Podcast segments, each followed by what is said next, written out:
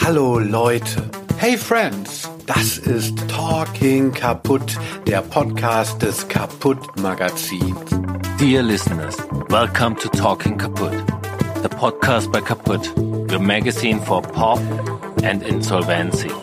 Interviews, talks and trouble. The doors are open.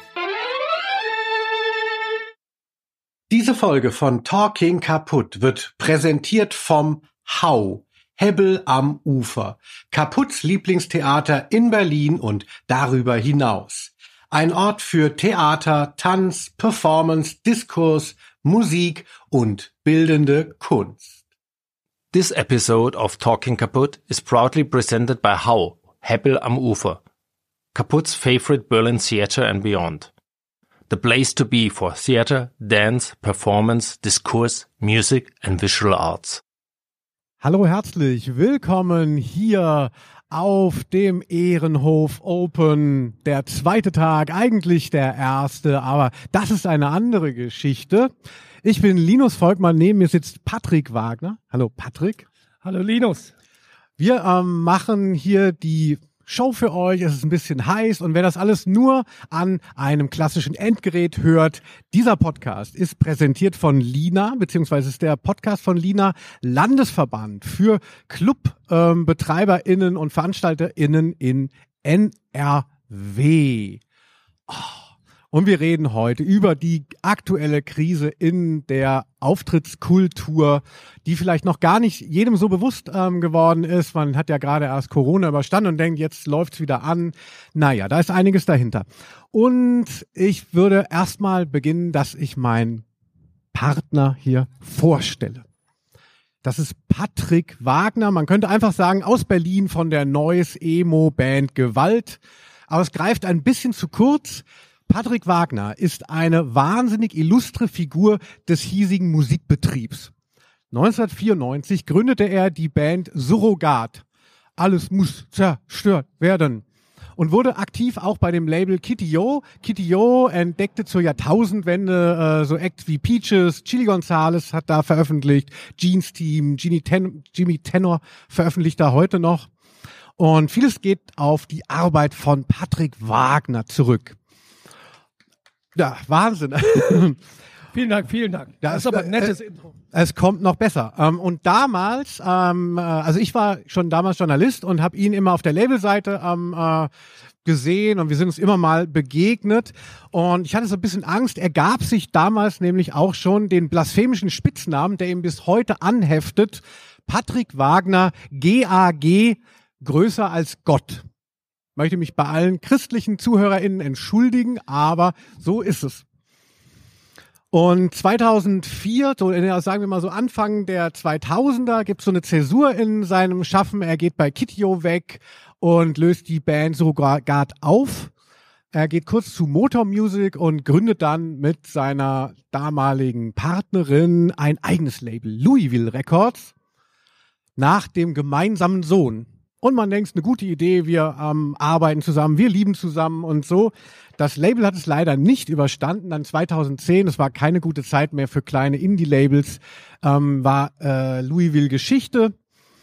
Und ja, jetzt spielt er in der Band Gewalt und ich bin dir damals begegnet ähm, ich war beim Jungle World Geburtstag. Das ist so eine Zeitschrift für uns Restlinke. Ne? Wir haben ja sonst nichts mehr. Und da war in Berlin so eine große ähm, Sause. Und da habe ich gesehen, die Band Gewalt spielt. Und ich dachte, das sei die Solo-Band von dem Nervensänger. Ich will es jetzt nicht zu detailliert machen. Die heißt all diese Gewalt. Ich dachte so, naja, Gewalt, Hauptsache Gewalt. Und es war so wahnsinnig gepackt voll, kann man sich gar nicht mehr vorstellen. Das war so ein mehrere Stages Venue und wie man sich so Berlin typisch so alles sah halt aus wie Kreuzberg 19, weiß ich nicht, 44 oder äh, 91. Es war mega. Und dann steht da der Typ, ähm, äh, den ich von früher her kannte, auf der Bühne und hat diese wahnsinnig dringliche Band. Habe ich so noch nicht gehört. Also so, wo so ganz lange wurde zu so neues Geräuschen dann irgendwas wiederholt zum Thema Versicherungen. Und ähm, also war wirklich so ein Gänsehautmoment. Und, und oft ist es ja so, man kennt Leute von früher und findet die geil. Dann trifft man die wieder und denkt man so, naja, der hat jetzt auch seine Schäfchen im Trocknen und da geht nicht mehr viel von dessen Bahnhof. Und bei Patrick war es wirklich irgendwie anders. Und ähm, habe ich dich vorhin ja noch gefragt, wo du dein Geld mit verdienst heute auch. Du machst auch so ähm, Fuck-Up-Nights äh, in Berlin noch zusätzlich zur Band, also so Open-Stage-Sachen, wo man eben über sein eigenes Scheitern spricht. Auch ziemlicher heißer Scheiß. Und jetzt sind wir wieder hier. Habe ich alles erstmal richtig gesagt über dich? Ja, so ungefähr, außer dass ich mir den Namen äh, größer als Gott nicht selber gegeben habe, sondern den hat der von deinem der, Vater. Nee, der, den hat den hat der sehr kürzlich verstorbene Mark Sikora mir gegeben, weil immer wenn ich bei dem großartigen Viva 2 damals äh, angerufen habe, hat er auf Lautsprecher gestellt und hat gesagt: "Ruhe! Patrick größer als Gott ruft gerade an." Und das musste ich mir natürlich nehmen. Ja, also das hat dich lange Ähm, Zeit kurze, auch begleitet. kurzer, ja. kurzer Trauermoment für Marc, den ich sehr geschätzt habe. Maxi Koa war Produzent bei äh, Viva 2, vor allem auch, hat so Zwobot und so diese etwas nerdigen Sachen, als in Deutschland irgendwie noch Popkultur plötzlich möglich war, also gerade durch die Musiksender, ähm, da noch so mitgeprägt. Als wir kurz dachten, so mit Charlotte Roche und so, wir gewinnen irgendwie mit. Es gab ähm, diesen kurzen Moment, aber nur H-Blocks haben gewonnen. Ja, bisschen schade, ja. Marc Sikora. Ähm, ja, und ich bin Linus Volkmann, ich bin Autor und Musikjournalist und ich habe vor ein paar Wochen einen Artikel geschrieben im Musikexpress, der hieß Fällt aus statt Sold Out. Und ja, darauf sind auch die hellwachen Nagetiere hier vom Ehrenhof Open angesprungen, weil das ist tatsächlich ein Thema gerade, dass, ähm, dass eben Shows sehr viel schlechter besucht sind und man es gar nicht so mitkriegt vielleicht, wenn man nicht selber Kunstschaffender, Kunstschaffende ist. Und über dieses Thema wollen wir heute diskutieren. Warum müssen so viele Gigs gerade abgesagt werden? Warum bekommt man das selber gar nicht so mit vielleicht? Und was bedeutet das auf längere Sicht für die Musikszene? Und wie kann man darauf reagieren? Und jetzt, ja, geht's äh, mal los. Ne? Jetzt habe ich so viel gelabert. Willst du vielleicht so mal zum Einstieg so sagen, wie du das so erlebt hast, diesen, Ja. dieses Thema? Also erstmal, äh, erstmal kommen wir natürlich aus dieser oder sind noch in dieser Pandemie, aber wir kommen aus aus diversen Lockdowns und als Künstler war es natürlich wir als Band haben das glaube ich ganz gut so gehandelt, während der Lockdown war. Das heißt, wir haben nicht andauernd versucht, irgendwelche Touren zwischen rein zu buchen, sondern wir haben einfach das so erfüllt und haben gesagt, lass uns dieses Live-Ding komplett vergessen bis es wirklich so ist, dass man wieder spielen kann. Als es dann soweit war, nämlich äh, dieses Frühjahr, äh, hat uns unsere Agentur die, größte Tour gebucht, die wir jemals hatten. Das waren insgesamt über 30 Shows, ziemlich am Stück. Also die ersten 16 Tage gingen so durch. Wann war das? Das Also war jetzt im äh, Mai. Na, also du hast so 16 Tage ohne Off-Day. Äh, ich bin ja, wie ihr schon gehört habt, alt und so gut wie tot und äh, spiele mit zum Glück jüngeren und stärkeren Damen bei Gewalt. Und wir haben uns total drauf gefreut und waren überrascht, dass es überhaupt möglich war, so eine Tour zu spielen. Mit meinen alten Bands früher war mir sowas nie möglich und es hat uns von Ljubljana nach Paris geführt. So weit, so gut. Die Situation, die sich bei diesen 30 Shows ergeben hat, ich sage jetzt mal kurz die Probleme, die aufgetaucht sind. Also ich kenne das so von früher, man mietet sich ein Auto. Das Auto kostet ungefähr 100 Euro am Tag. So kenne ich das von früher. Jetzt war es im ersten Teil, war es so, also ihr könnt ein Auto haben, aber nur für die Hälfte der Tour und es kostet 240 Euro am Tag. Dann habe ich so geguckt, was wir jetzt für Gagen kriegen und dachte so, naja, es geht, also wir können spielen. So ungefähr hat sich das dargestellt. Zur Erklärung, die Band spielt in den Großstädten vor 200, 300, mal auch 400 Leuten, aber in Nürnberg eher vor 70 oder 80 und in Zürich auch ganz gern mal vor 30. So ungefähr, dass ihr ungefähr so einen Überblick habt, wo die Band so steht. Und wir wissen das und können auch damit umgehen. Also wir haben nicht die großen Rockstar-Träume, sondern machen das aus erst, erstens mal künstlerischer Perspektive und weil es uns Freude macht, durch die Gegend zu gondeln. So, dann kam jetzt als erstes dieses Autoding, das schon mal sehr viel teurer war. Dann, das wusste man, als man die Tour geplant hat, es waren insgesamt 12.000 Kilometer, wusste man auch nicht, dass die Benzinpreise sich quasi im Vergleich zur Planung verdoppelt haben. Das heißt, du bist sofort nochmal 1,5 hinter deiner Kalkulation. Also wir waren von vornherein, bevor die Tour gestartet hat, waren wir, haben wir 4000 Euro weniger gehabt als geplant. Ursprünglich.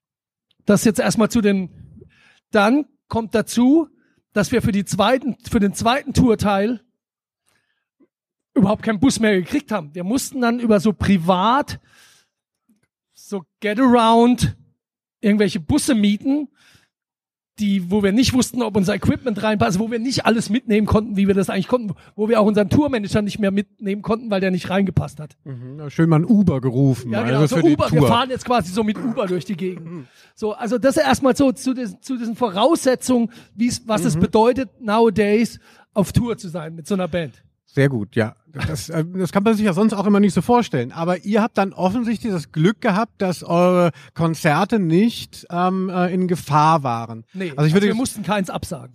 genau, also ich sag einfach Leider, mal, es also gab sonst hätte ich besser reingepasst. das Ding. Aber Nee, es war nein, nein. natürlich nicht, jetzt, das kann man sich ungefähr ausrechnen, es war nicht lukrativ.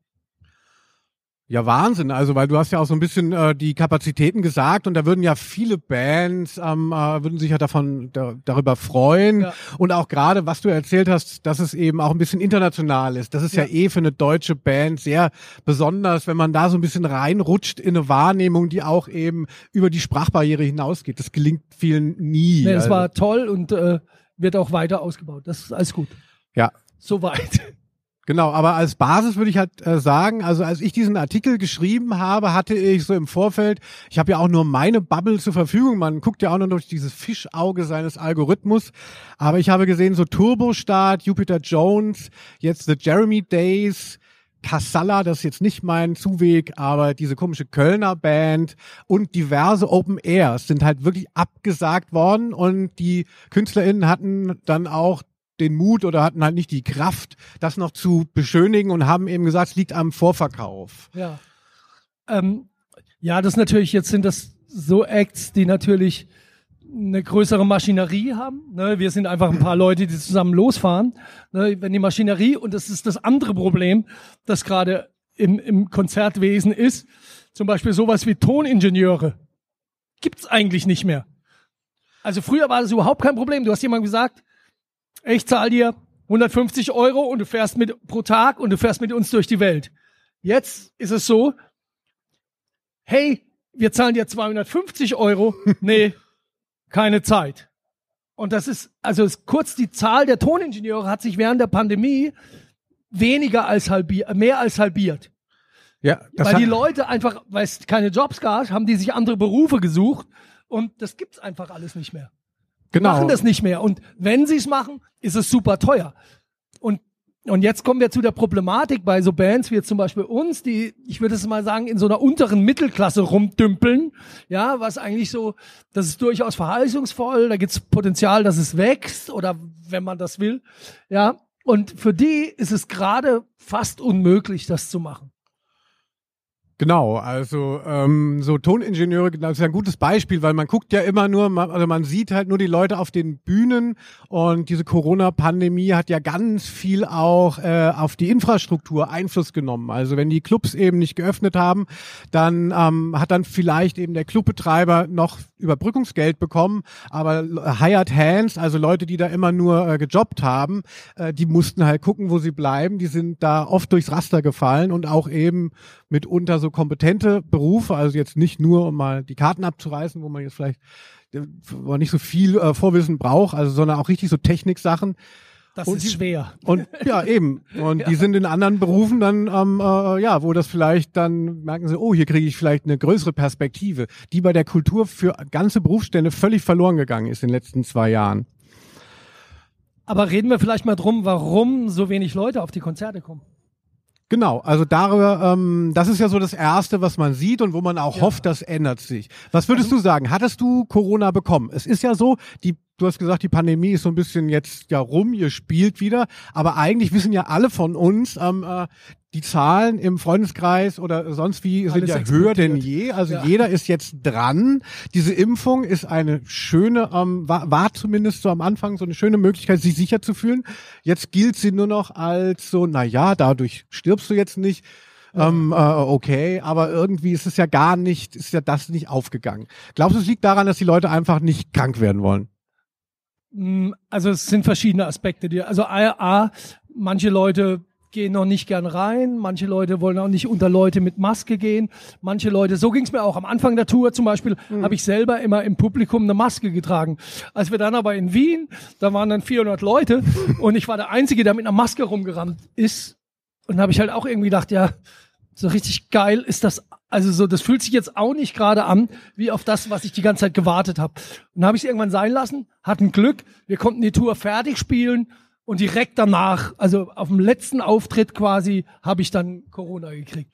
Also es zeigt aber auch, viele Leute waren skeptisch, sind nicht auf die Shows gegangen, aber ich würde sagen, das macht vielleicht fünf Prozent aus. Ja, Der viel größere Moment, glaube ich, was, was passiert ist, der viel größere Moment war, dass ich über diese vielen verschobenen Konzerte, es gab halt einfach unglaublich viele Shows, die ein, zwei, drei, vier Mal verschoben wurden, wo die Tickets sich auch, also ich kenne Leute, die haben 20 Tickets zu Hause liegen und die gehen auf Konzerte, wie wenn sie zum Amt gehen. Ich muss da noch hin, mir mein Ticket abfeiern und die selbst dort, also bei den bei den Konzerten, die schon verkaufte Tickets hatten, sind nur 65 Prozent im Schnitt gekommen. Also die Leute sind nicht gekommen, obwohl sie Tickets hatten, weil sie einfach keine Lust hatten. Und Ja, die- für die- uns war es so, wer kauft sich denn jetzt noch ein Ticket? Genau, weil die Termine sind ja dann auch über die zweieinhalb Jahre äh, immer wieder verschoben worden und du hast dann irgendwann die Verbindlichkeit natürlich so Ja. eingebüßt von, klar kann man äh, Gig verschoben werden und du merkst dir halt den äh, Ausweichtermin, aber wenn es dann fünf schon waren, denkst du so, Ja. what the fuck, äh, das habe ich irgendwie, das war irgendwie schon in meiner Welt. Das ist, das ist vielleicht ein Effekt, der macht vielleicht noch mal so 25 bis 30 Prozent aus, würde ich sagen, was das schwierig macht. Aber ein viel größerer Effekt, und das haben die meisten Veranstalter, deswegen habe ich auch so ein Newsletter geschrieben, wo ich gemeint habe, ah, jetzt sieht man, ob ein Veranstalter dieses, also auf Englisch heißt ein Veranstalter Promoter, ob er das ernst meint mit diesen Promoting Shows oder ob er denkt, und das haben halt alle vor der Pandemie gemacht. Wieso? Ich habe doch die Show promoted. Die war auf Facebook und ich habe zwei Postings gemacht. Ja, mit fünf Likes jeweils. Genau. Und da waren so. Und inzwischen, während der Pandemie, weil Facebook ist einfach auch eine, eine Bitch so, haben die das gemerkt, dass das ein Riesenmarkt ist, diese ganzen Veranstalt dieses Veranstaltungsbusiness, und haben einfach gesagt, okay, wir liefern das nicht mehr aus an eure Fans. Sondern nur wenn ihr bezahlt, könnt ihr Gewaltfans erreichen. Nur wenn Club, Club XY bezahlt, kann er Club XY-Fans äh, äh, also erreichen. Kurz, das macht natürlich keine Sau bei einer mittelgroßen Band. Das macht man vielleicht für Tokotronik gerade noch. Die haben so und so, die schmeißen im Monat Minimum 1,5 raus dafür. Ja, nur, dass man das klar macht. Und da war es jetzt bei uns, wir haben das auch probiert, weil ich so dachte, ja, okay, ich will jetzt mal gucken, ob das was macht. Und es hat auch was gemacht, aber ich konnte es nicht. Ich konnte einfach, ich war dann wirklich so, ich kann diesem Wichser kein Geld zuschustern, dann spiele ich lieber allein. So, Ja, also ich, danke dafür. So, Aber einfach das- aber das ist halt wir, ne, und das, und aber, der Veranstalter hat dann nicht draus gelernt, sondern die Leute waren dann wirklich, als wir dann in, wo war es am, beim Molotow war dann so, hä, wir haben nur 120 Tickets verkauft, wir gehen jetzt mal in den kleineren Raum. Und da habe ich gemeint, ja, was habt ihr denn gemacht? Ja, wir haben es gepostet. Und da habe ich gemeint, ja, aber jetzt guck mal, das haben acht Leute gesehen. Und ob die acht Leute jetzt genau Gewaltfans sind, weiß ich jetzt auch nicht. ja, was hat Ja, ja, nee, aber was soll man machen? Ich so, naja, früher, also jetzt aus der Welt, aus der ich komme, hat man Leuten das erzählt, geflyert, hat, ist rumgerannt, hat gesagt, er spielt eine geile Band, promoting the show. Und das ist natürlich jetzt, vor allem in der Flut, sagen die Veranstalter, ihnen nicht möglich, weil sie halt aus meiner Perspektive einen Haufen Schrottbands buchen. So hast du schon immer geredet. Ja, so habe ich schon immer geredet, aber kann ja auch nichts für. Ist ja auch wahr. Ja, herzlich willkommen, herzliche Grüße an alle Schrottbands da draußen. Ja, aber ich glaube, über die Pandemie gab es auch ein Shift bei Social Media. Also, ne, ich habe ja vorhin auch schon gesagt, dass Social Media ist so ein bisschen so ein, ähm, ein Pyramidensystem, so ein Kettenbrief. Also wenn Leute dazukommen, dann äh, erhöht sich auch Reichweite für alle, dann gibt es irgendwie eine Befriedigung. Und bei Facebook war es dann wirklich over. Und selbst wenn ich einen äh, Sponsored Post von einer Band ausgespielt bekomme, ist es so unattraktiv. Ja, also das ist wirklich vorbei. Und, ja. und natürlich haben eben Bands und VeranstalterInnen haben auf haben irgendwann gemerkt, ach so promotet man heute seine Shows. Und das ist halt wahnsinnig in Bewegung. Und äh, natürlich brauchst du dann jetzt wieder andere Strategien und das muss jetzt erstmal wieder gelernt werden, genau. dass du mit deinem Social Media Konzept, ja, was ist das für ein Konzept? Ich poste das. ähm, äh, alle posten auch das Gleiche. Ich bin gerade beim Soundcheck, ich mhm. bin gerade hier. Wir haben dann irgendwann gesagt, hey, lass uns das aufhören. Es ist voll für den Arsch. Ja, also das ist wirklich, ähm, äh, finde ich auch sehr bedenklich, weil man selber ja auch, also man hat auch so eine Enttäuschung. Das ist ja auch nicht für, für Bands, ja eine Frustration. Diese, dieser Verlust an Reichweite ist, ist, ist noch, ist so ähnlich wie als man merkte, irgendwann man hat eine Reichweite und findet das geil und jetzt hat man sie nicht mehr ja. und ist aufgeschmissen, weil natürlich alles gehört ja. in diesen depperten Konzern und man selber hat seine, seine Netzwerke ähm, nicht weiterentwickelt. Ne? Mm. Ja, es geht ja, vieles geht jetzt wieder zurück auf den Newsletter und so, na mal schauen. Ich würde gern mit dir nochmal über ein Thema sprechen. Jetzt, ähm, äh, Corona hat ja viele Bands eben lahmgelegt und es gab aber auch natürlich Förderungen. Äh, also es gab eben diese, was weiß ich, so Gelder, dass man eben nicht spielen konnte und so. Hast du irgendwie da was eingereicht? Habt ihr profitiert vom Staat jetzt in der Zeit? Ja, also, Wie läuft das? Äh, also grundsätzlich, und das hört man natürlich schon, fällt mir sowas schwer. Also einen Antrag einzureichen, eine Steuererklärung zu machen. Da bin ich schon stolz. Ne? Also grundsätzlich, ich sehe mich selbst als Künstler und ich will das eigentlich nicht tun. Die, trotzdem haben wir sehr davon profitiert. Also wir haben dann, also zur Erklärung, wir haben vorher nie Alben gemacht, sondern wir haben immer nur Singles gemacht, weil wir eh mit diesem ganzen Musikdreck nichts zu tun haben wollen. Weil uns zu langweilig war. Jetzt während Corona haben wir gesagt, okay, lassen Sie jetzt mal vier Stücke aufnehmen. Das ist dann ganz gut geworden. Und dann haben wir gesagt, hat irgendjemand gesagt, also Label kam und hat gesagt, hey, das ist echt ganz schön dickes Zeug. Nehmt da doch ein Album jetzt auf. Wir zahlen euch den Shit. So, und dann haben wir einen Antrag gestellt, haben das finanziert gekriegt. War ganz gut. So, also wir konnten Zeit überbrücken, wir konnten frei damit arbeiten, konnten dann so ein Album machen. Ich habe dann gesagt, ja, ich schreibe da noch ein Buch und wir machen so eine Doppel-LP, einfach total übertriebenes übertriebener Scheiß und es war echt schön. Das, das hat der Steuerzahler auch bezahlt hier, das genau. sogar das Buch noch. Genau. Hey, Respekt genau. an uns alle da draußen. Genau. So und das äh, und das war halt finanziert, also jetzt finanziert heißt, man man reicht dann, also nur zur Erklärung, man reicht dann was ein und hat dann so drei Wochen bezahlte Arbeit. Die Wahrheit ist natürlich, man arbeitet ein Jahr dran, hat aber dann drei Wochen bezahlte Arbeit.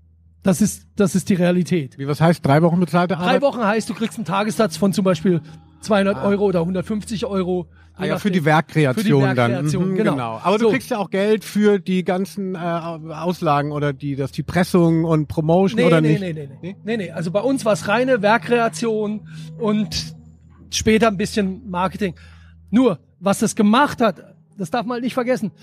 Wenn du einen Antrag willst, bei jetzt zum Beispiel Musikinitiative oder Musikfonds.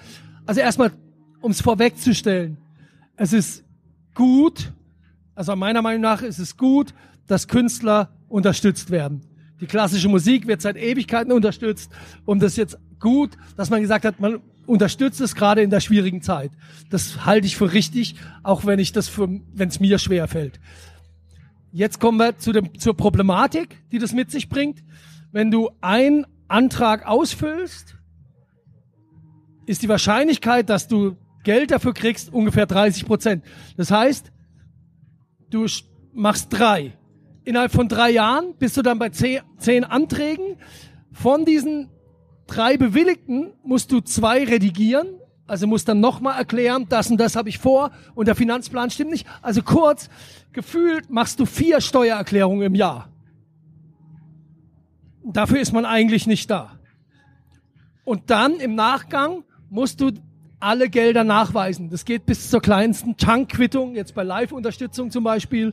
Und wir hätten uns nicht Gagen ausbezahlen können, wären wir zum Beispiel nicht unterstützt worden von Initiative Musik. Mhm. Die Frage ist, die ich jetzt so in den Raum stelle, weil, also die Problematik, die daraus entstanden ist, dass jetzt die Fördertöpfe umgeschiftet wurden von, von die bundesweiten auf diese Institutionen, GVL, GEMA, Musikfonds und äh, Musikinitiative. Die hatten, waren gewohnt, mit so circa drei Millionen Fördertöpfen umzugehen. Und plötzlich haben die 100 Millionen, haben aber nicht mehr Mitarbeiter. Man kann sich, oder unwesentlich mehr Mitarbeiter, das hat sich nicht, äh, Aber es klingt natürlich trotzdem Wahnsinn. Nee, nee, also da ist ja viel Prinzip- Geld dann nee, wieder. Genau, äh, genau. aber du merkst halt, Ja. diese Struktur, also du bist überfordert, weil du keinen Bock hast, den Scheiß zu machen. Und die Struktur ist komplett überfordert. Also ist komplett überfordert. Also kurz, du erreichst da niemanden. Wir warten jetzt, weil da wird immer eine Rücklage erstellt. Also du musst das Geld ausgeben, aber die behalten sich 10% der Fördersumme zurück. Musst aber schon alle Gelder nachweisen. Bei uns hat sich da inzwischen über die drei Jahre, haben sich da, also diese Initiativen schulden uns 8000 Euro. Das ist für eine Pipifax-Band wie uns ein Haufen Asche. Das ist einfach viel Geld die, die, was uns irgendwo an einem anderen Ende fehlt. Und wenn wir da anrufen, kommt so, ja, wir kommen mit der Abrechnung nicht hinterher. Und jetzt stelle ich einfach die Frage, seit 30 Jahren gibt's in Belgien und in Frankreich das Prinzip, dass vor allem Live-Künstler unterstützt werden durch ein sogenanntes Künstlergrundeinkommen. Das heißt, du weißt, 40 Shows pro Jahr, und das ist nicht so einfach, 40 Shows nachzuweisen. Also es geht jetzt nicht drum, das ist genreübergreifend, also das gilt dann auch für einen Schlagersänger. Ja, ich will also jetzt nicht die Indie-Fahne wehen, so wir armen Künstler, sondern es gilt für alle, die halt 40 Mal auftreten. Die kriegen einfach vom französischen Staat seit 40 Jahren 1200 Euro. Damals 1200, äh, äh, zwei- 2600 Franc oder so. Jetzt eben äh, 1200 Euro. Und die Frage ist, auch, auch Daft Punk oder so, die es gar nicht brauchen auch oder was? Die, die es nicht brauchen, aber die reichen es auch nicht ein. Du musst es ja einreichen. Du musst dich dafür bewerben, sagen, ich bin Künstler, hier sind meine Auftritte und dann kriegen die. Aber du kannst das tun, wenn du das kannst. Und die Frage ist, du sparst halt damit, hast du halt eine Steuererklärung, nämlich hier ist meine GEMA-Liste, hier sind meine Rechnungen, reichst du einmal ein, Feierabend. Und ich frage mich, weil aufs Ge das Geld ist ungefähr das gleiche, ne, was dabei für die Künstler rüberkommt. Und, und die Frage ist einfach, warum es das nicht gibt hier. Ja, ist ja immer äh, ne, ein großes Thema, das äh, äh, bedingungslose Grundeinkommen oder ist ja nicht eben bedingungslos. Das, ja, ja, also das ist sicherlich was, was ähm, äh, da reinspielt und, und was uns auch noch begleiten wird. Aber vermutlich, ne, also so, ja. Also wenn es jetzt darum geht, den Mittelstand zu stützen, ja, also wenn man einfach guckt, die Branche, was die umsetzt, ist es ja schon mehr als die Lufthansa. Und auch wenn man sieht, wie viel Geld da jetzt gerade reinfließt, ja, da, da fließt ja jetzt echt Geld hin. Jetzt nicht so in, in, in der Dimension Lufthansa, aber da fließt schon Geld rein. Und die Frage ist nicht, die Frage ist einfach, warum macht man es nicht unbürokratischer? Warum muss wieder so, ein- so ein, so ein Online-Terrorsystem, zum Glück online, vor kurzem war es noch nicht online, jetzt ist es zum, zum Glück ein Online-Terror. Warum muss das so sein? Ja, die Förderung auf dem Bierdeckel. Was hat Ja. die FDP eigentlich je für uns getan? Nichts. Nichts. Ja, also ähm, äh, finde ich auf jeden Fall ein wichtiges Plädoyer, also weil es ja, denke ich, auch in die Diskussion reinspielt, dass es, dass das immer ähm, äh, immer präsenter wird eben, dass man eben vielleicht eben Gelder anders verteilt als bisher und ohne diesen ganzen Aufwand dahinter. Obwohl ähm, äh, ich bin ja auch Juror in der Initiative für Musik und ähm, äh, ich habe das Gefühl, es funktioniert dort. äh, es funktioniert dort sehr äh, gut, aber ich bin natürlich an der, ich sehe, wie die Anträge au- aufbereitet werden und sehe natürlich, wie viel Arbeit das auch für die KünstlerInnen ist. Andreas Dorath war total cool. Was? Patrick, du machst das selber? Ich habe einen Ghostwriter. Ich Ja, habe die beste Zeit meines Lebens. Ich so, wow. Ich würde gerne ähm, äh, aber noch auf einen anderen, ganz anderen Aspekt noch kommen, damit wir hier so ein bisschen was abdecken. Wir sind ja auch eine Show für die ganze Ja. Familie. Ja, Und zwar habe ich ja am Anfang gesagt, dass es äh, KünstlerInnen gab, die äh, einfach gesagt haben, wir müssen absagen, weil der Vorverkauf nicht, nicht läuft. Und man kann sich ja vorstellen, das ist ja wie wenn man äh, auch keine Band hat und sagt so, hier, mein Geburtstag fällt aus, es kommt keiner. Ne? Also du äh, siehst da ja schlecht aus und als Band äh, bist du ja auch Selbstständiger, du musst ja immer zeigen, wie geil bin ich und kommt alle, hier ist es super. Und deshalb ist das wahnsinnig mit Scham behaftet. Mir ist aufgefallen, dass diverse größere Bands gepostet haben, dass ihre Shows ähm, verschoben werden und die haben nicht geschrieben wegen dem Vorverkauf, aber man kann es eigentlich rauslesen ich darf das bestimmt sagen, ähm, ich habe da ja keine Aktien drin, die Tokotronik-Tour, die Anfang des Jahres, als es gerade wieder losging, verschoben wurde wegen ähm, äh, Risiko, ähm, äh, war dann so wegen Corona, wir sind nicht safe, obwohl es schon wieder ging. War klar, äh, im, im März wollte einfach noch keiner Tickets wieder ähm, äh, nutzen. Ähm, die Revolverheld-Tour, die jetzt auch verschoben wurde mit so einem ganz ellenlangen Posting, wo auch ganz klein irgendwo steht, wir verstehen auch, dass ihr gerade Bedenken habt bei Konzerten. Das heißt, so klar, äh, ne, es gibt, niemand hat es gekauft. Darauf würde ich noch mal hinaus. Wie ist es so als Künstler, wenn man sagen müsste oder wenn man halt Muss irgendwas postuliert, was halt nicht geil ist? Ja, also ich mag ja diese Hyperrealität. Ich habe auch dann Das kurz stimmt. drüber, ich, also ich mag dieses, wenn das, wenn das real ist. Und, und ich finde auch als Künstler muss man es aushalten, vor acht Leuten zu spielen. Das muss man aushalten. Also entweder du magst halt deine Musik oder du magst sie halt nicht. Aber viele äh, Konzerte, wenn dann ein gewisses wer- Maß unterschritten aus ist, müssen sie richtig, au- aus abgesagt wirtschaftlichen werden. Gründen macht das dann wahrscheinlich so Sinn. So, aber äh, zum Beispiel, äh, wir haben auch drüber diskutiert, ob wir sämtliche unserer Zuschauerzahlen veröffentlichen, um diesen Ja, der Mythos Ja. und das ist alles so wahnsinnig erfolgreich und man kennt es ja auch von von den Postings, man sieht immer nur die vollen Shows, nie die leeren. Ne? Und wir haben dann Eben. ganz bewusst auch extra Lost Shows gepostet. So ist es der Moment, als wir auf die Bühne gehen und dann war nichts. Da war niemand. Ne, da kamen dann ein paar Leute, aber manchmal war auch niemand. Und das ist okay. Ich glaube halt als Künstler grundsätzlich muss man das aushalten. Ja, Ja. also so, sonst bist du halt, also das ist jetzt so, so eine, eine Entwicklung in der Musik. Vielleicht reden wir da noch kurz drüber, das passt gut Gerne. eine Entwicklung in der Musik, dass, also wenn man jetzt mit so neuen Künstlern, ich war vor zwei Wochen auf so einer Diskussion eingeladen, auf so einem Panel, und da saß so ein TikTok-Mädchen neben mir mit Curly Hairs und die meinte, ja, ich mache ja echt, ich bin ja auch Musikerin, genau wie du. Und ich mache ja, ich mache ja so kleine kitschige Melodien auf dem Klavier, immer nur so 30, 40 Sekunden lang und das poste ich bei TikTok. Und jetzt suche ich mir gerade einen Produzenten und ich mache auch Schminktipps und ich habe 120.000 Follower. und ich dachte, echt, auf TikTok habe ich sieben. Bisschen abwerten, wie du sie nachgemacht hast. Ja, aber genau so war das. Und sie empfand sich aber selbst, so- also kurz, was mir so klar wurde bei ihr, es geht ausschließlich der Blick nach draußen.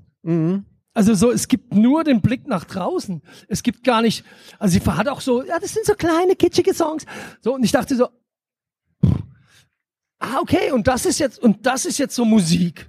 Verstehe. Ja, same, same. Ich sag dazu auch immer so Spotifyisierung. In, in zehn Sekunden ist alles erklärt. Und das kann man so machen. Und ich will das auch überhaupt nicht. Die Jugend. Und irgendwie finde ich es auch, das kann man ja auch in so Extrembeispielen wie im, im besten Fall wie Pisse mit einem, weiß nicht, ob ihr das verfolgt habt, so befreundete Band von uns, Pisse, die haben vor sechs Jahren so ein, so ein Stück veröffentlicht, wo am Anfang so ein Peitschenhieb ist. Und wegen dieses Peitschenhiebs haben die jetzt immerhin 150.000 Euro gemacht bei Spotify, weil es 24.000 Leute auf TikTok geteilt haben und sie 48 Millionen Klicks auf Spotify haben. Keiner hat sich das scheiß Lied angehört. Das ist ein ganz gutes Stück übrigens, aber äh, aber es hat natürlich trotzdem, also jetzt aus meinem Verständnis, aus meinem antiquierten Verständnis Mhm. von so der Künstler, sein Werk, seine Gesinnung, Ja, Wagner. Seine, da, das Wagnerhafte, ja, äh, mir fällt das schwer. Also mir fällt das schwer, jetzt das auf uns irgendwie zu, weil man denkt ja schon so, sollen wir jetzt auch Lieder mit Peitschenhieben machen? Oder wie wär's mit Explosionen? Oder das ist doch Bullshit. Ne? Ich will ja was sagen mit dem, was ich mache. Ja. Ich will einfach was sagen und entweder das mag jemand oder nicht. Und vielleicht, und jetzt will ich mal ins Positive rücken, wie den Weltuntergang ins Positive zu rücken, vielleicht ist es auch ganz gut, wenn Jeremy Days einfach nicht da sind. She's my brand new toy. Da, da, da. Ey, äh, Respekt an Jeremy Days. Ey, das ist also wirklich. Naja, aber ihr Also kann weißt du, ich meine? Also ja, ja, ist klar. es auch gesund. Ja, ne, aber- vielleicht muss auch nicht jeder Scheiß immer hundertfach aufgewärmt sein.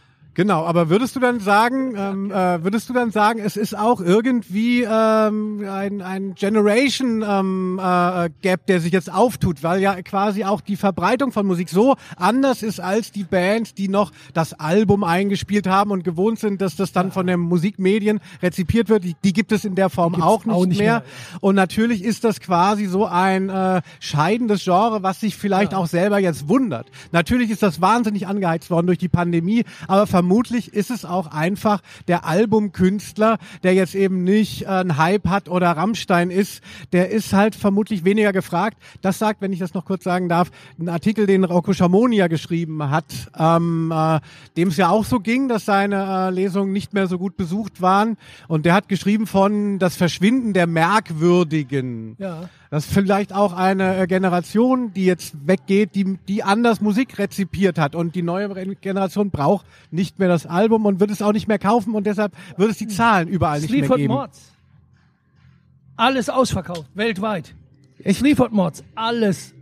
Jedes Jahr doppelt so groß wie das Jahr davor. Wirklich? Sleaford Mods, die, die, ins- die spielen inzwischen in, in Los Angeles vor 5000 Leuten.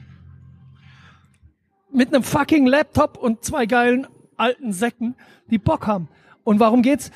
Was das, was der Unterschied ist zu vielem Merkwürdigen, was nicht funktioniert ist, ist, das ist gemeint und man glaubt es ihnen.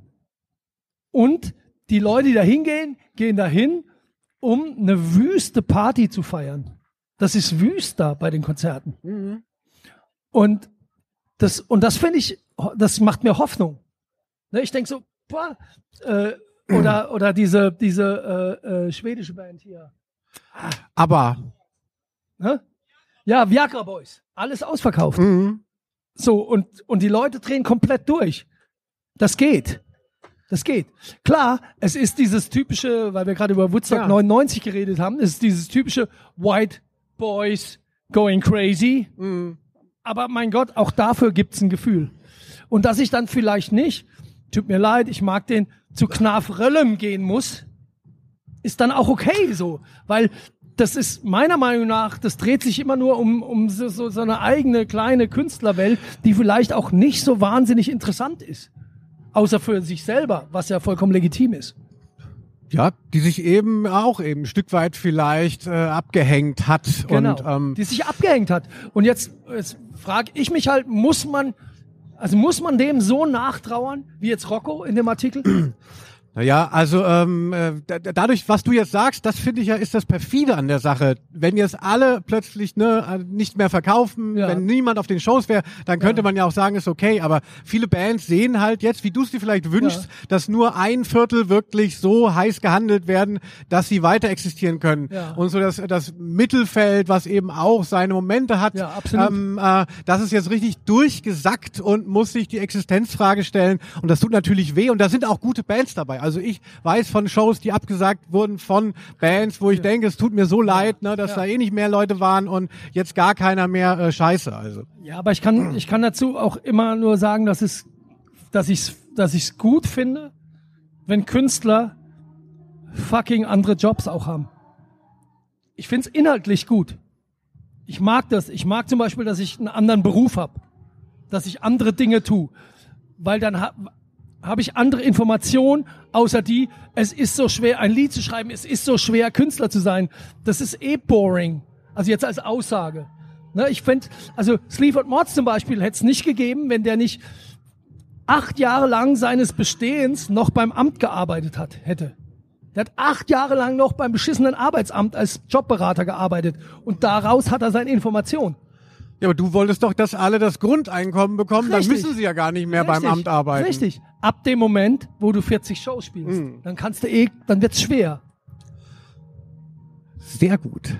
Ja, Patrick, ähm, äh, ich würde sagen, wir kommen langsam mal zum Ende. Wir wollen ja nicht auch hier, ähm, dass wir schon runtergetragen werden, aber ähm, Gibt es noch irgendwas, was du ergänzen möchtest? Oder du kannst über die Tourdaten durchsagen äh, von Gewalt. Ihr habt ja einiges auf der Uhr. Ja. Ich war mega neidisch, äh, wenn ihr euch das äh, Setting da mal anschaut, wie viele ausländische Städte da drauf sind. Ne? Ja. Gewalt sind die Neubauten für uns jüngere Leute jetzt. Für euch. Sehr gut. Nee, Gibt's- danke. Ich habe nichts mehr. Ich glaube, habt ihr noch was? Gibt es Fragen? Wir schauen hier, wer das nur im Podcast hört, Ja. auf eine unüberschaubare Menschenmenge in Sind- Düsseldorf. Das, das, ist ein bisschen wie, das ist ein bisschen wie bei Korn bei Woodstock 99. Es ist eine Woge von Menschen. Ach so, übrigens unbedingt gucken. Aber natürlich. Ja, give me something to break. Ja, das war der Podcast hier Ja, von Lina auf dem Ehrenhof Open in Düsseldorf. Linus, wir sollten das öfter machen. Ja, dann bis zum nächsten Mal. Ciao. Vielen Dank fürs Zuhören.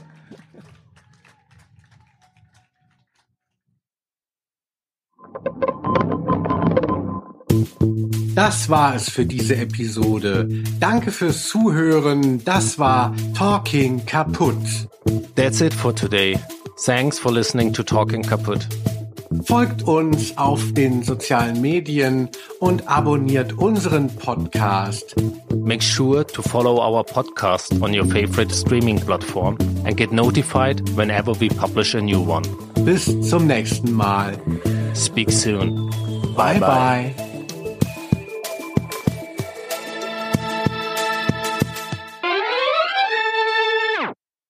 Diese Folge von Talking kaputt wurde präsentiert vom Hau, Hebbel am Ufer. Kaputts Lieblingstheater in Berlin und darüber hinaus.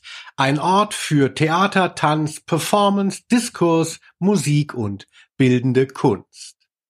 This episode of Talking Kaputt was proudly presented by Hau, Hebbel am Ufer, Kaputt's favorite Berlin theater and beyond.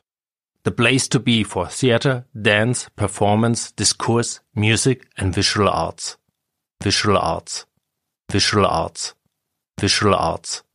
Visual arts. Visual arts.